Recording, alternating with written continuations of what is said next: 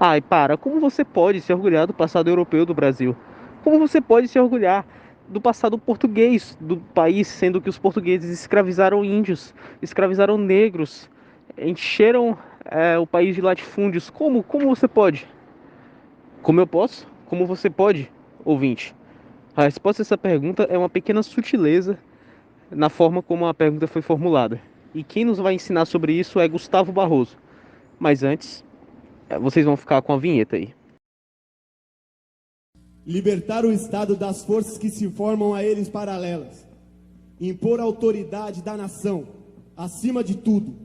Ir às extremas consequências de uma campanha sem tréguas. Esse, o verdadeiro caminho do povo brasileiro e principalmente da sua mocidade.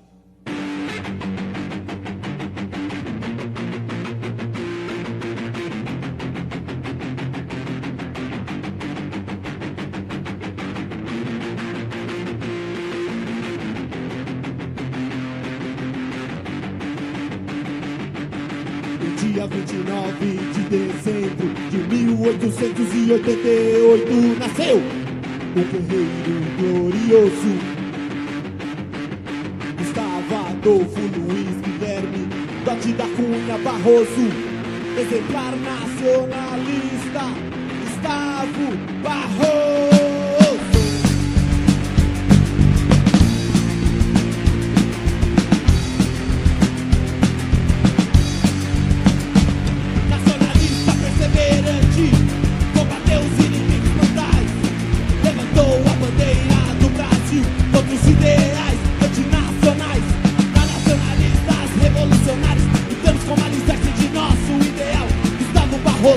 honrado guerreiro, lembremos do soldado imortal. Gustavo Barroso, soldado imortal.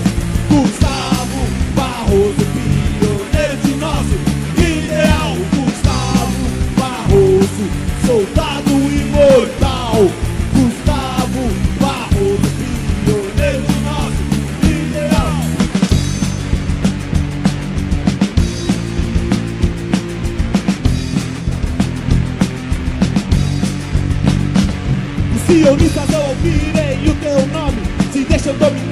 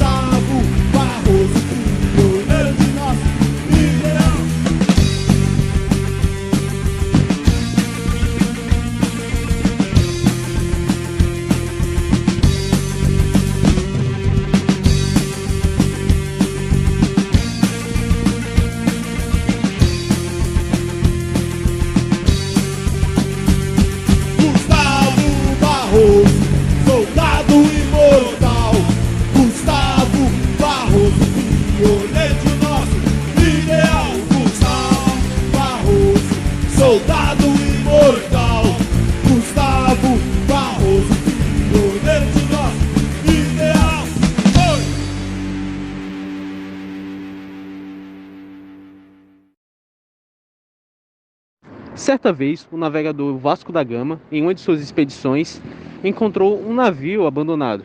Quem relata isso é Gustavo Barroso, na sua série de livros História Secreta do Brasil.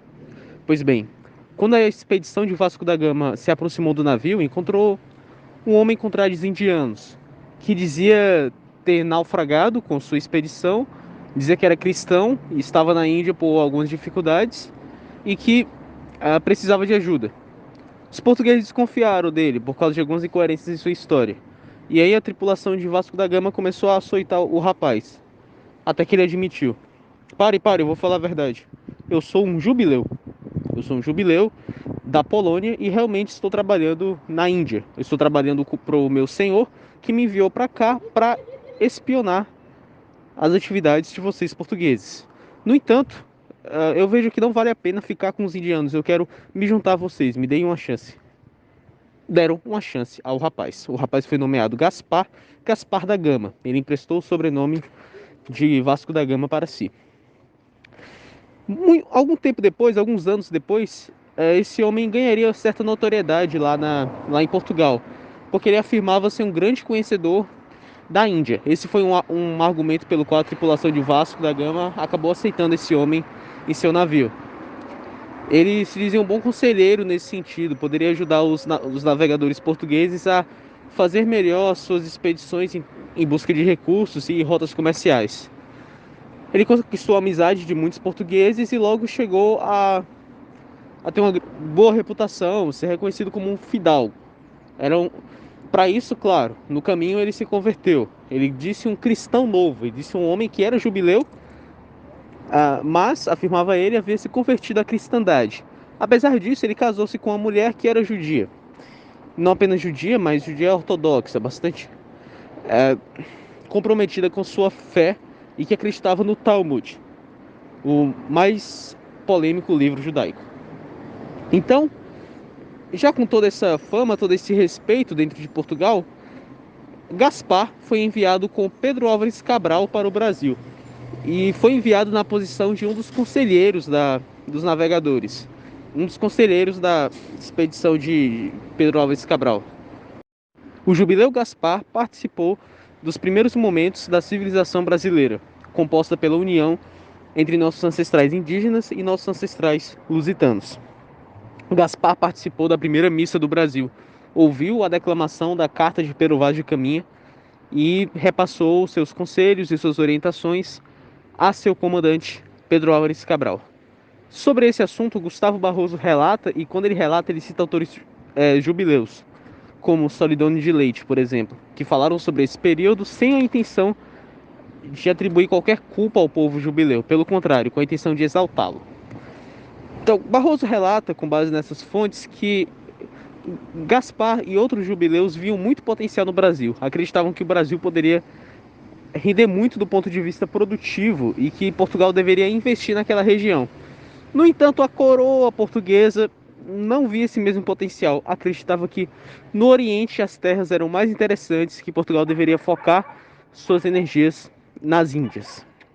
A questão é que o conselheiro de Pedro Álvares Cabral, como eu falei, era Gaspar, Gaspar da Gama.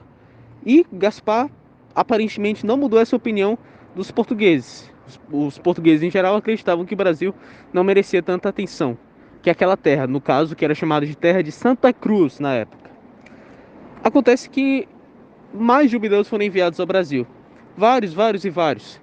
E naquela época, é importante destacar que estava acontecendo a Inquisição. Não no sentido de matança generalizada que é vendido hoje, mas no sentido de uma investigação em torno de, entre os católicos, quem de fato era católico, quem tinha outra crença e como essas pessoas se comportavam.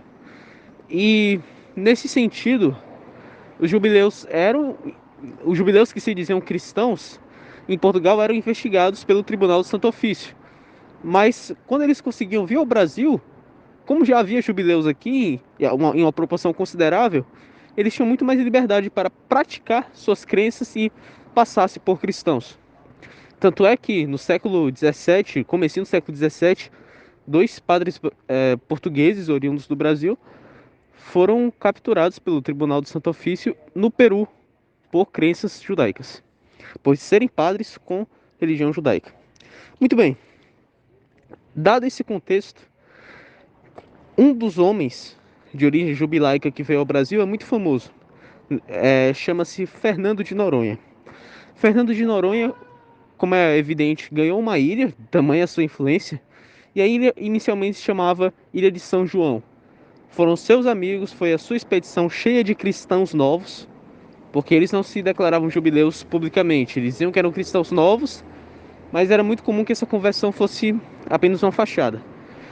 Pois aquela expedição resolveu mudar o nome de Ilha de São João, em homenagem ao apóstolo João, para Ilha de Fernando de Noronha, em um ato de ego e de autoadulação é, que viria a, de certa forma, manchar essa paisagem do nosso país com o nome de um, um navegador uh, comerciante de pau-brasil. Pau-brasil era isso que Fernando de Noronha é, negociava, era isso que ele vendia. E foi, era essa grande riqueza que Gaspar da Gama e muitos jubileus perceberam aqui e resolveram guardar para eles. Mantiveram a cabeça dos portugueses nas Índias. A população jubilaica aqui aumentava e aumentava. Até chegar num ponto em que o nosso nome, o nome deste país, que era Ilha de Santa Cruz, foi alterado pela influência dos é, extratores de pau-brasil, a primeira elite jubilaica do nosso país que detinha um monopólio sobre aquele produto. É, esses camaradas, com sua influência, decidiram que o nome mudaria para Brasil, para muita indignação de padres como Simão de Vasconcelos, que disse que a cobiça dos homens fez com que eles desprezassem o pau da Santa Cruz para valorizar um pedaço de pau que tingia as roupas. Uma futilidade, né? Então, esse seria apenas o início da formação de uma elite no Brasil que cometeria diversos atos questionáveis para o crescimento do país e sua dignidade. Seria essa mesma elite que futuramente dominaria o açúcar. Seria essa mesma elite que futuramente dominaria o tráfico de escravos africanos. E essa mesma elite manteria latifúndios, manteria uh, seu espaço na imprensa e aproveitaria aquela sua dominação que começou desde o início com atividade subversiva e uh, cautelosa de Gaspar da Gama, que não era Gaspar nem da Gama, desde o início do, do subterfúgio de nomes falsos, pretextos falsos e deu essa má fama que, como eu falei no começo, é falsamente atribuída aos portugueses. Não, não foram portugueses que escravizaram os índios, não foram portugueses que monopolizaram o Brasil e trocaram as riquezas nacionais por espelhinhos com os índios. Não, ali foram principalmente esse povo do Oriente Médio, que nada tem a ver com a nação portuguesa ou com a nossa ancestralidade lusitana. Salve pátria, vou ficando por aqui.